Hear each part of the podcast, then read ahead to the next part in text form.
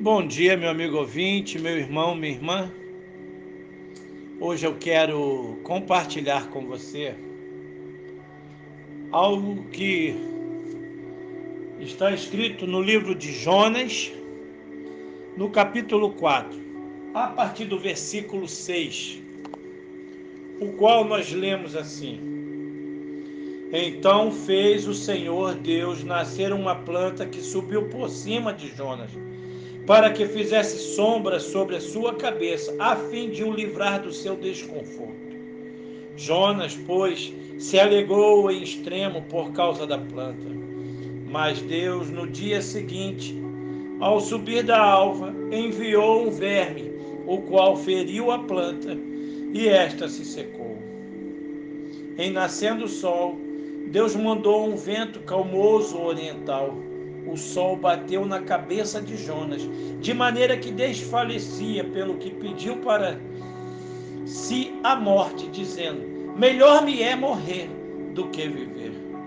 Então perguntou Deus a Jonas: É razoável essa tua ira por causa da planta? Ele respondeu: É razoável a minha ira até a morte. Tornou o Senhor: Tens compaixão da planta que te não custou o trabalho, a qual não fizeste crescer, que numa noite nasceu e numa noite pereceu? E não hei de eu ter compaixão da grande cidade de Nínive, em que há mais de 120 mil pessoas que não sabem discernir entre a mão direita e a mão esquerda, e também muitos animais?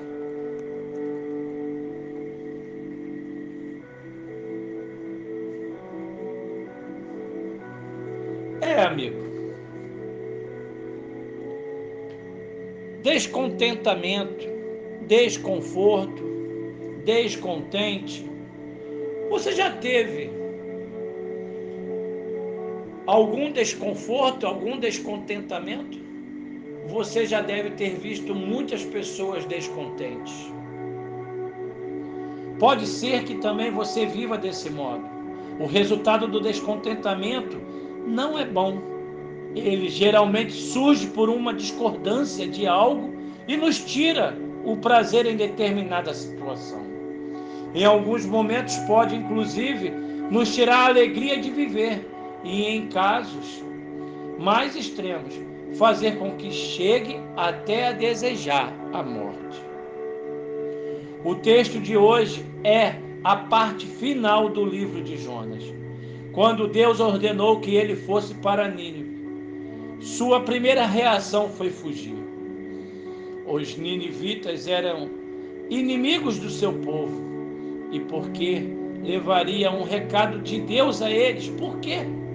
Mais tarde, depois de alguns fatos marcantes, Jonas obedeceu ao Senhor e foi até a cidade pregar a mensagem divina, que era, sim, era uma mensagem de juízo.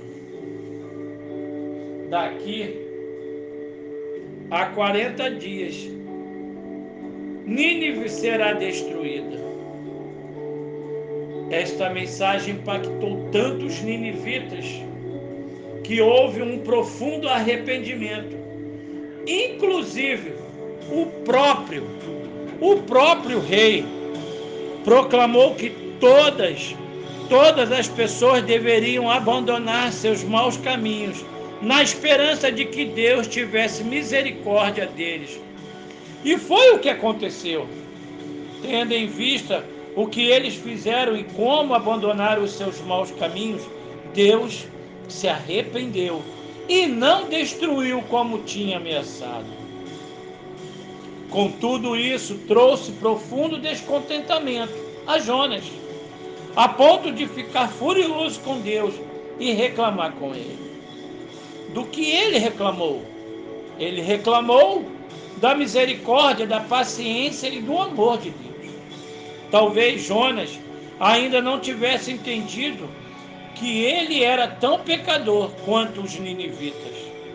A mesma misericórdia que Deus usou com aquele povo, ele também usará com o profeta quando o salvou da morte no mar por causa da sua desobediência.